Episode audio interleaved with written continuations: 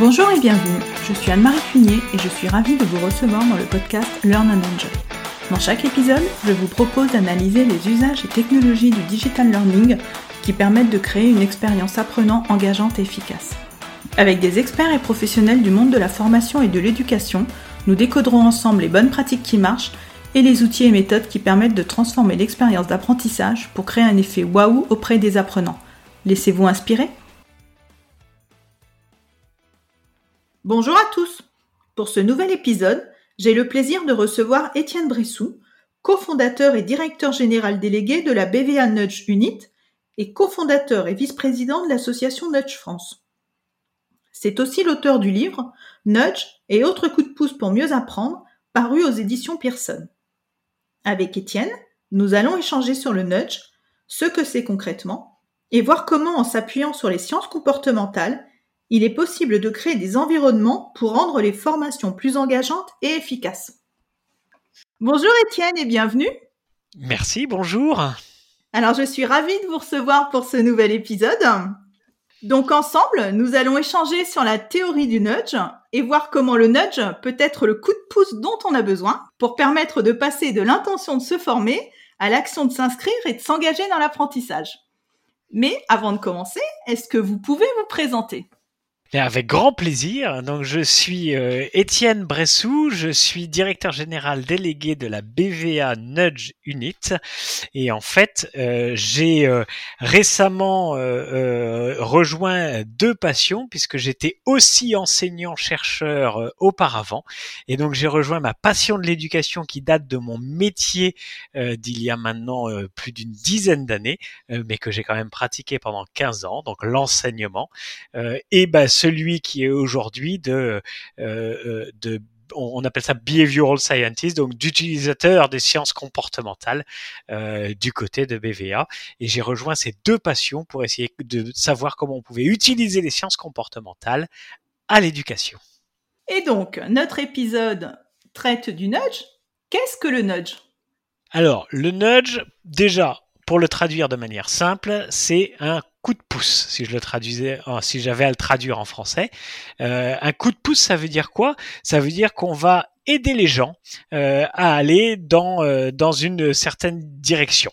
et en fait, le nudge à proprement parler, c'est comment je vais organiser l'environnement de mes individus pour les inciter à aller vers un comportement ou un autre.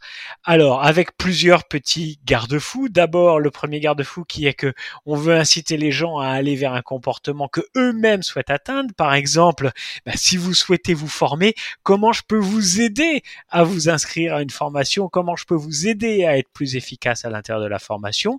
Le nudge n'est pas une contrainte non plus, c'est-à-dire que l'objectif c'est pas de vous obliger à vous inscrire à la formation, mais bien de vous laisser le choix d'y aller ou non mais par contre de vous faciliter les choses en créant une bonne logique d'environnement. Et quelles sont pour vous les critiques de ce concept? Comment est-ce que l'on peut faire pour ne pas basculer quelque part de l'incitation, parce que le nudge c'est de l'incitation, à la manipulation alors, c'est, voilà, la, critique de ce concept, elle est là. Hein. Euh, elle est effectivement dans la logique de manipulation parce que on vous dit qu'avec le nudge, on veut inciter les gens à aller vers un propre, vers, un comportement. C'est la critique principale.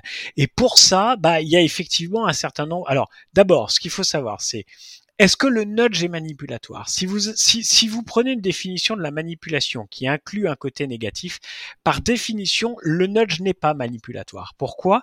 Parce que le nudge a pour objectif de vous aider de passer de l'intention à l'action. Donc c'est a priori pas quelque chose de négatif. Par contre, si vous prenez le, une acceptation positive de la manipulation qui est de dire bah oui, je vais orienter quelqu'un vers quelque chose, alors oui, dans ces cas-là, je suis d'accord, le nudge va effectivement manipuler les gens. La vraie question qui se pose derrière et qu'il faut se poser, c'est pas celle de est-ce que le nudge manipule, est-ce que les nudges orientent le gens. Oui, globalement, le nudge est fait pour orienter les gens. La vraie question, c'est la question de l'éthique, c'est-à-dire quel est l'objectif que je vais mettre derrière cette orientation? Et effectivement, c'est à ça qu'il faut faire très attention. Alors, est-ce que le nudge est toujours utilisé de manière éthique, ben, j'ai envie de dire c'est comme tout. Euh, est-ce que l'énergie nucléaire est utilisée exclusivement pour le bien de la planète et pour éclairer les gens et pour fournir de l'électricité? Bah non, potentiellement, il peut être utilisé pour le mal. Donc, on va effectivement distinguer les gens qui vont utiliser le nudge par définition for good, et puis bah, la possibilité malheureusement de tomber du côté euh, dark nudge euh, et effectivement de l'utilisation à mauvais escient de l'ensemble de ce que le nudge peut nous apporter et de l'ensemble de ses euh, de l'ensemble de ses connaissances. Mais pour éviter ça, on a plein de garde-fous, il y a plein de questions à se poser. Est-ce que quel est l'objectif du nudge? Est-ce qu'il sert uniquement le responsable formation qui a envie que tout le monde s'inscrive, ou est-ce qu'il sert l'intérêt des employés qui vont effectivement aller suivre la formation euh, Est-ce que euh, bah, la formation vers lesquelles je vais orienter les gens est une formation qui va être utile et qui va leur servir? Voilà, on a on a plein de petites questions à se poser et j'ai envie de dire la plus simple, c'est de se dire si je veux savoir si je nudge quelqu'un dans le bon sens, je me mets deux secondes à sa place et est-ce que j'apprécierais d'être nudgé comme je le fais à sa place? En gros, si j'apprends que vous m'avez, par exemple, envoyé un email en me euh, montrant la photo de l'ensemble des participants euh, qui attendent sur une liste d'attente pour aller vers une formation, mais que euh, cette, euh, cette photo d'email, vous le faites parce qu'en général, on sait que quand on voit la photo des gens qui attendent sur une liste d'attente, si je viens pas, je vais plus facilement vous dire, bah oui, effectivement, je ne serai pas là à la formation. Si vous faites ça, est-ce que je crie ou est-ce que je trouve que c'est plutôt normal? A priori, j'ai envie de dire, bah oui, vous faites bien parce que si je veux, si vous voulez faire en sorte que moi, je, je, je me désinscrive pour laisser la place aux autres, bah, en faisant cette petite technique-là, je risque de le faire plus et finalement, l'objectif est louable. Oui, c'est vrai. Et donc, quelles sont les sciences comportementales qui sont à l'origine de cette théorie?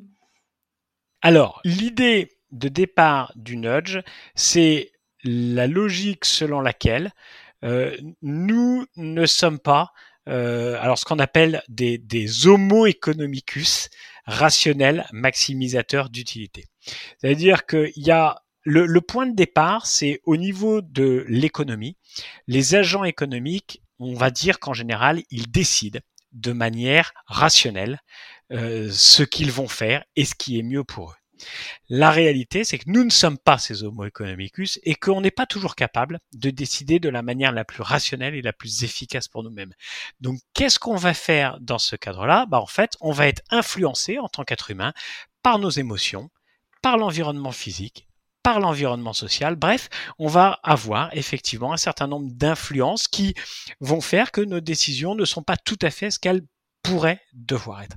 Et en fait, ça, c'est ce qu'on appelle les sciences comportementales qui se sont documentées sur tous les biais cognitifs ou les heuristiques, les raccourcis mentaux qu'on va pouvoir prendre pour, pour prendre des décisions, les, sciences comportementales ont mené énormément d'expérimentations pour démontrer que effectivement nous n'étions pas rationnels au sens économique du terme. Mais attention, ça ne veut pas dire que nous sommes idiots. Quand on dit qu'on n'est pas rationnel, ça veut dire qu'on n'optimise pas nécessairement l'ensemble de nos décisions et qu'on va faire appel à un certain nombre d'heuristiques pour pouvoir euh, bien aller prendre ces décisions. Et parfois, on fait bien parce que ça va nous économiser de l'énergie. Je prends un exemple. Si vous voulez traverser la rue et que vous entendez un bruit de voiture, vous n'avez pas à réfléchir et à peser le pour et le contre. Instinctivement, vous ne traversez pas. Donc, cette, ces logiques de raccourcis mentaux pour prendre des décisions vont vous être utiles. Et en fait, les sciences comportementales se sont énormément documentées sur la manière et ont mené plein d'expérimentations sur la manière dont l'individu va prendre l'ensemble de ses décisions. Et une fois qu'on maîtrise bien la manière dont l'individu prend ses décisions, comme ces décisions sont irrationnelles mais prévisibles parce qu'elles répondent à une certaine logique, et c'est là que je vous dis qu'on n'est pas idiot, ben on va pouvoir commencer à jouer dessus. Et c'est là qu'effectivement intervient le levier du nudge. Donc, vous nous avez déjà donné un petit peu euh, quelques exemples, mais euh, quels sont les différents champs d'application du nudge? Est-ce que vous pouvez nous donner euh, d'autres exemples que l'on peut trouver dans la vie courante? Parce que c'est vrai que lorsqu'on tape sur Google nudge, le premier exemple qui sort, bah, c'est la mouche dans les urinoirs dans l'aéroport d'Amsterdam. Est-ce que vous avez d'autres exemples? Alors, euh, juste pour nos auditeurs, la, la, la mouche dans les urinoirs d'Amsterdam, on est obligé du coup maintenant quand même de dire la mécanique qui est derrière. C'est-à-dire qu'en gros, si vous mettez une mouche à l'intérieur de l'urinoir des hommes, les hommes vont vouloir viser la mouche et en visant la mouche, ils ne visent pas à côté. Et donc, on va effectivement économiser des dépenses de, de des dépenses de nettoyage. Euh, ça, c'est effectivement un nudge très connu et très célèbre. Après, des exemples de nudge, il y en a effectivement énormément. Euh, je, vais, vous en prendre un euh, qui, qui va venir du coup euh, sur sur des comment dire sur des logiques de sur des logiques d'éducation. Par exemple, il y a des expérimentations qui ont montré que si je vous mets une boîte de chocolat sur votre bureau, vous allez manger un certain nombre de chocolats. Si je vous mets cette boîte de chocolat à 2 mètres de votre bureau, ben, vous allez en manger deux de moins par jour. C'est-à-dire que le fait que la boîte de chocolat soit à 2 mètres de votre bureau ou soit exactement sur votre bureau change tout sur votre consommation de chocolat. C'est-à-dire c'est pas votre volonté qui dit je veux manger tant de chocolat, c'est la distance physique va jouer sur une logique. Donc quand on va être sur des logiques de formation, par exemple, si vous voulez lire des livres pour vous former vous-même et pour apprendre un certain nombre de choses, si vous avez bien compris ce mécanisme-là, que certains résument comme étant la règle des 20 secondes, tout ce que je dois pouvoir faire doit être à moins de 20 secondes de mon environnement. Bah, Qu'est-ce que vous allez faire? Vous allez mettre la télécommande de la télé loin du canapé et vous allez mettre le livre sur le bord du canapé. Ce qui fait que vous avez organisé votre environnement physique pour que effectivement le livre soit ce qui soit le plus facilement atteignable quand vous vous installez fatigué à l'intérieur de votre canapé plutôt que la télécommande. Et, du coup, bah, vous allez lire plus que si vous aviez la télécommande sous la main et que le geste facile serait effectivement d'allumer la, d'allumer la télécommande. Autre logique hein, qu'on peut avoir dans ces, logiques d'éducation, les plantes vertes, vous avez peut-être entendu dire, on aime bien la nature. Il y a des expérimentations qui démontrent que quand on met des plantes vertes dans des classes d'école, vous avez de 10 à 14% plus d'efficacité, de meilleures notes hein, chez les enfants six mois après, chez les enfants dans lesquels il y a des plantes vertes dans la classe, plutôt que par rapport aux enfants dans lesquels il n'y a pas de plantes vertes dans la classe. Bah écoutez, moi je vais essayer l'astuce de la télécommande loin du canapé pour voir si je lis un petit peu plus et voir si je passe moins de temps sur les séries Netflix. Exactement. Déjà, une première chose hein, serait potentiellement d'enlever le code Netflix par défaut à l'intérieur et d'avoir à le rentrer à chaque fois. Vous pouvez vous créer une première petite barrière. Oui, c'est vrai ça. et donc, Comment est-ce qu'on peut s'inspirer donc du nudge pour l'appliquer au domaine de la formation? Qu'est-ce que cela peut apporter dans un parcours de formation et peut-être en particulier dans un parcours de formation digitale? Alors, euh, le nudge, il va du coup, en fait, ce qu'il faut bien comprendre, c'est que euh, ce, qui est, assez sympathique avec le nudge et ce qui m'amène à travailler sur plein de sujets différents, c'est que au final, tout est une histoire de comportement. Donc la question qu'il faut se poser, c'est quand vous êtes dans une logique de formation, quel est le comportement sur lequel effectivement vous souhaitez euh, aider les gens? Et dans une logique de formation, on va souvent avoir trois grandes étapes, c'est l'avant, le pendant et l'après. Donc la question, c'est de se poser les questions de comment j'incite les gens avant la formation à effectivement venir suivre la formation. Et là, effectivement, vous allez pouvoir utiliser des logiques de nudge pour faire en sorte que les gens s'inscrivent. Par exemple, il y a des études qui démontrent que si vous recevez un courrier, euh, alors ça a été fait dans des universités, mais les étudiants défavorisés vont plus facilement s'inscrire à des universités euh, euh, avec un niveau élevé auquel ils auraient l'impression qu'ils ne, peuvent pas atteindre. Si on leur envoie un courrier qui émane d'un étudiant qui, comme eux, s'est inscrit et a été accepté à l'université, que si on leur envoie exactement le même courrier comportant exactement la même information, signé de l'administration de l'université. Donc ça, c'est ce qu'on appelle l'effet messager. Donc si je veux inciter les gens à s'inscrire à une formation, qui va être le messager? Pour porter la formation Comment je vais utiliser des ambassadeurs ou des logiques de ce type-là? Voilà un exemple de comment je peux utiliser le nudge avant la formation pour aider les gens à s'inscrire. Après, il y a le pendant la formation. Et quel est l'objectif que je veux avoir pendant la formation? On parle souvent d'engagement hein, euh, dans la formation. C'est un grand sujet et c'est un vaste sujet, mais qu'est-ce que ça veut dire concrètement l'engagement dans la formation? Ben, je, vais, je vais vous prendre des, des, exemples tout simples et surtout sur des logiques de formation online. Il y a une université américaine qui s'appelle Minerva, euh, qui a un un, outil absolument génial pour faire de la formation en ligne et qui fait qu'en fait, automatiquement, vous avez sur la photo de chaque étudiant une petite couleur rouge ou verte en fonction de si l'étudiant a beaucoup participé ou pas beaucoup participé pendant le cours. Ça veut dire quoi? Ça veut dire que si je suis enseignant et que je veux engager les gens à l'intérieur de la formation et, et que on est en train d'échanger et de discuter, ben je vois tout de suite ceux qui participent et ceux qui ne participent pas et c'est beaucoup plus facile pour moi enseignant du coup de relancer les individus qui ne participent pas et d'être dans des logiques de participation juste parce que j'ai une petite couleur autour de la pastille. Vous voyez, c'est pas grand chose à faire. On est dans la logique nudge. Hein. J'ajoute un petit détail ça devrait rien changer parce que je vois bien qui participe et qui ne participe pas. Mais le fait que ce soit rouge et vert fait que bah, c'est ce qu'on appelle de la science et ça va effectivement m'inciter à pouvoir les relancer et à les amener dans les logiques d'engagement. Après, il y a plein d'autres logiques qui rejoignent le nudge et les logiques de sciences de l'éducation pour essayer d'engager. On aura peut-être l'occasion d'y revenir parce qu'il y a plein d'exemples aussi sur ces logiques-là. Et puis la troisième étape, la troisième étape, c'est après la formation. Qu'est-ce qu'on peut faire après la formation avec le nudge? Et là, pour moi, il y a un énorme enjeu. C'est-à-dire qu'en gros, aujourd'hui, euh, les budgets formation sont à 95% consacrés à la formation et, potentiellement 5% à après la formation. Et, alors, j'ai pas de chiffres, hein, mais j'aimerais bien qu'on fasse 50-50 au moins. Parce qu'en fait, l'après-formation est aussi, voire plus important que la formation en elle-même. Et on voit beaucoup de formations où les gens apprennent plein de choses, ils retournent au bureau et en fait, la vie redevient comme avant. Euh, alors qu'en fait, quand on fait une formation, c'est essentiellement pour pouvoir changer les comportements des individus.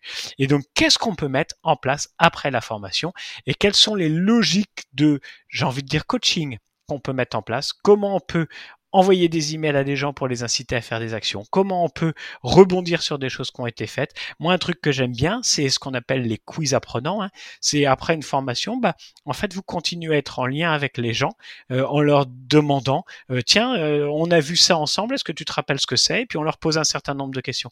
Et rien que le fait de faire se remémorer ce qu'ils ont vu pendant la formation, un, ça permet d'avoir de l'ancrage mémoriel, ils s'en souviennent mieux. Et deux, bah, ça permet d'avoir de l'ancrage comportemental parce que on leur pose ces questions-là au moment où potentiellement ils peuvent faire les gestes. Ah, c'est passionnant. Et donc, euh, concrètement, comment est-ce qu'on peut le mettre en place? Par exemple, si nos auditeurs qui nous écoutent auraient envie d'introduire le nudge dans un parcours de formation, quelque chose d'assez simple, est-ce que vous auriez quelques astuces euh, à nous donner? Oui et non. C'est-à-dire que euh, il y a, vous l'avez, on, on, en a parlé tout à l'heure sur la logique de nudge. Il y a effectivement toutes les logiques de sciences comportementales qui viennent euh, s'inscrire. Et donc, il y a énormément de sciences. Alors, vos auditeurs, ils ont forcément du savoir-faire et de l'intuition. Donc, ils peuvent déjà se servir de ça. Mais si je veux vraiment rentrer dans l'application à proprement parler du nudge, il faut que je m'ouvre. C'est-à-dire que ce qu'il faut savoir, c'est qu'il y a plein de choses qu'on ne sait pas. Et, et c'est justement parce qu'on va apprendre sur les sciences comportementales et le fonctionnement du processus de décision des individus et de leur psychologie, bah, qu'on va pouvoir trouver plein de leviers qu'on n'avait pas avant, bah, parce que y en a qu'on a par intuition et par connaissance, et puis il y en a, bah, on ne les sait toujours pas. Et même moi, je suis sûr que j'ai encore des tas de choses à découvrir sur ces sujets-là. Donc la première chose, si vos auditeurs veulent mettre en place des logiques de nudge, bah, c'est de commencer à se renseigner un petit peu sur tout ce qui est science comportementale et comment l'être humain décide. Et puis après, j'ai envie de dire, il y a des petites logiques, alors qui peuvent même leur servir quand ils veulent travailler sur les intuitions. La première question à se poser, c'est celle que je vous ai posée tout à l'heure. C'est en gros, quand je veux engager les gens, par exemple, à l'intérieur d'une formation, la vraie question qui se pose, c'est ça veut dire quoi en termes de comportement? Qu'est-ce que j'attends? Et moi, je vous ai répondu dans l'exemple que j'ai donné. J'attends des gens qui soient engagés dans la formation par de l'interaction entre eux et moi. On peut mettre d'autres choses derrière l'engagement. Mais ce qu'il faut, c'est définir les comportements précis que l'on veut. Si je veux que les gens interagissent avec moi dans une logique d'engagement, bah effectivement, je monitorer leur temps de parole génial parce que ça va m'aider tout de suite à rebondir et à relancer les individus. Si pour moi l'engagement c'est je veux que les gens euh, arrivent à la formation en ayant un certain euh, lu un certain nombre de choses et je fais référence à des logiques de classe inversée que je trouve absolument fabuleuses et super intéressantes, et eh ben comment je m'organise pour m'assurer de ça? Et un moyen simple hein, qu'on peut faire, c'est commencer, chacune des sessions de manière systématique en interrogeant au hasard une ou deux personnes sur les pré-readings qu'on leur a donnés. Parce que les gens, ils se font avoir une fois, ils se font rarement avoir deux fois, alors, si c'est des élèves et des étudiants, c'est pratique parce qu'en plus on peut noter. Donc il y a, une autre logique qui peut rentrer en route. Mais si on est face à des professionnels, ça marche aussi parce que on a tous une certaine estime de soi-même, un certain ego, et on peut être pris en défaut une fois. C'est plus compliqué si on est tout le temps pris en défaut, comme n'ayant jamais lu, n'ayant jamais fait, et du coup retardant l'ensemble des participants euh, dans une logique de normes sociales. Donc bien aller sur des logiques comportementales, bien définir le comportement. Et puis après, il y a aussi qu'est-ce qui bloque, c'est-à-dire en fait pourquoi les gens ne font pas ce que je veux, pourquoi ils ne participent pas? Donc là, moi j'ai des nudges qui viennent vous montrer un peu comment on peut effectivement agir à deux, trois endroits. Mais la vraie question à se poser, c'est d'abord pourquoi les gens ne font pas ce qu'on leur demande? Parce que si les pré si, si les, les choses à lire ou à voir en vidéo que vous leur donnez avant la classe sont juste rébarbatives, pénibles, catastrophiques et n'apprennent rien, bah, la solution que je viens de vous donner, elle sert à rien. Il va falloir commencer déjà à travailler sur d'autres logiques. Donc la, la, la logique qu'on cherche à faire quand on met en place des notes, c'est d'abord de comprendre quels sont les leviers et quelles sont les barrières au comportement que l'on a défini préalablement.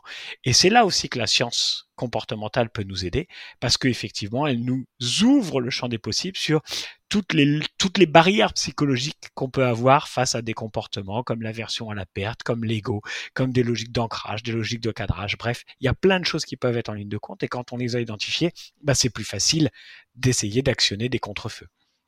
Oui, on voit que le sujet est vaste, c'est super intéressant et passionnant. D'ailleurs, je rebondis sur le sujet de l'engagement. Donc, j'avais fait un épisode qui était euh, dans les premiers épisodes. Alors, je n'ai plus en tête euh, le numéro, mais qui traite uniquement de l'engagement. Ce que c'est que l'engagement et comment on le mesure? Donc, il y a quelques idées euh, dans cet épisode pour savoir comment définir l'engagement. Eh bien, Étienne, nous allons arriver donc à la fin de cet épisode. Donc, pour conclure, est-ce que le nudge est pour vous une solution pour rendre toutes les formations engageantes? Alors, j'ai un problème avec le mot toutes. Parce que, est-ce que le nudge est une solution pour aider à l'engagement sur les formations? Oui, Évidemment, j'en suis persuadé, sinon j'aurais pas écrit un livre sur ce sujet pour relier le nudge à la logique de formation. Est-ce que c'est un outil? Oui. Par contre, je vais quand même rester humble. Est-ce que c'est un outil magique qui a toutes les solutions à tous les problèmes? La réponse est non. Et, et, et, et moi, je le vois bien. On va prendre l'exemple du Covid. Euh, du jour au lendemain, l'ensemble de mes collègues universitaires sont passés, alors moi je n'y suis plus, hein, mais eux ils y sont encore, sont passés d'amphi avec 300 étudiants à des réunions Teams avec 300 étudiants pour délivrer un cours. Et certains m'ont appelé en me disant dis donc Étienne avec ton bouquin est-ce que tu n'as pas des idées de trucs que je pourrais faire etc. Et, et en fait malheureusement la première chose que je dois leur répondre c'est bah en fait oublie juste tout ce que tu faisais avant et repense-le complètement. Parce que quand tu fais une formation digitale, tu peux pas faire comme si tu étais physiquement dans un amphi. Le contexte n'est pas le même, l'engagement ne sera nécessairement pas le même. Et le problème qu'ils ont rencontré, ben, c'est juste qu'ils n'avaient pas le temps et ils n'avaient pas les outils, ils n'avaient pas nécessairement la formation. Donc une formation quand on passe comme ça en digital, ça, ça, nécessite de repartir à zéro. Et effectivement, moi, j'ai fait une formation sur les, sciences comportementales. Ça fait des années que je fais des formations sur les sciences comportementales en présentiel. J'ai un programme d'une journée dans lequel on apprend plein de choses et on s'amuse bien. Ce programme, j'ai voulu le passer en, ce qu'on appelle un format blended, c'est-à-dire à la fois en ligne et présentiel, pour pouvoir l'étoffer, approfondir, etc. La première chose que j'ai fait, c'est de surtout pas reprendre tout ce que j'avais, et c'est de repartir à zéro, parce que effectivement, le parcours digital, je dois le construire complètement différemment. La manière dont je vais utiliser, présenter tout est complètement différent. Donc, est-ce que le nudge c'est une solution à ça? Bah non. D'abord, la première solution, c'est de repenser ce que j'aime dire l'infrastructure. C'est mettons d'abord en œuvre les logiques d'infrastructure et puis après quand votre formation elle roule, est-ce que le nudge est une solution pour améliorer, pour optimiser l'efficacité que vous êtes en train de rechercher? Alors là je vous réponds oui et, et, plutôt 20 fois oui, que ce soit sur des logiques de présentiel ou que ce soit sur des logiques de digital. Il y a plein de choses à faire avec les logiques de digital qu'on va pouvoir utiliser mon, petit bémol aujourd'hui, c'est qu'en fait, on est limité par les softwares et les LMS euh, par rapport à ce qu'on aimerait pouvoir faire. Et, moi, j'ai cherché à mettre en application tout ce que j'écris dans mon bouquin dans une formation que j'ai passée en partie en digital. J'ai pas trouvé le soft idéal qui me permettait effectivement de faire absolument tout ce que je voulais. Et je suis obligé de combiner plusieurs, euh, plusieurs choses et euh, d'abandonner certaines idées. Eh bien, merci Étienne. En tout cas, moi, j'ai appris plein de choses sur le nudge. Merci beaucoup. Donc, euh, dans les notes de l'épisode, eh bien, je mettrai donc euh, votre contact LinkedIn. Je mettrai également le lien pour votre livre, hein, si nos auditeurs euh, veulent le découvrir. une vidéo également donc qui est sur YouTube, où vous, vous expliquez également comment mieux apprendre avec les techniques du nudge. Donc ça peut venir compléter tout ce qu'on a dit au cours de l'épisode et également donc euh, le lien de votre livre blanc, mais qui est en anglais, dont je vous laisse euh, dire le titre, parce que vous parlez sans doute anglais mieux que moi. Alors, c'est c'est euh, Applied Behavioral Science. Et en fait l'idée c'est là pour le coup c'est mon mon métier à la BVA Nudge Unit où effectivement on accompagne énormément de clients sur des logiques de de changement de de comportement. Et et en fait ce sont plein d'études de cas euh, qui vont effectivement parler de tous les changements de comportement, enfin de beaucoup de changements de comportement sur lesquels on a pu accompagner des, des, des, des organisations, que ce soit publiques ou privées. Et évidemment, j'y écrit un petit peu sur la logique de la formation. Donc il y a deux articles sur, euh, sur cette logique-là et comment appliquer le nudge sur la formation. Eh bien, merci beaucoup. En tout cas, c'était un épisode très riche. Merci beaucoup, Étienne. Et je vous dis donc euh, à très bientôt. Merci à vous pour cet accueil et à très bientôt. Au revoir. Au revoir J'espère que cet épisode vous a plu. Si vous aimez le podcast Learn and Enjoy et si vous avez envie de me soutenir, de m'aider à faire connaître ce podcast, la meilleure façon, c'est de me laisser une note 5 étoiles sur Apple Podcast ou un petit commentaire. Pensez aussi à vous abonner pour être informé de la sortie des prochains épisodes. Et pour rester en contact ou me proposer un thème que vous souhaitez que j'aborde, vous pouvez me rejoindre sur LinkedIn. Vous me trouverez sous mon nom, Anne-Marie Cuinier, je vous dis à très vite pour un nouvel épisode.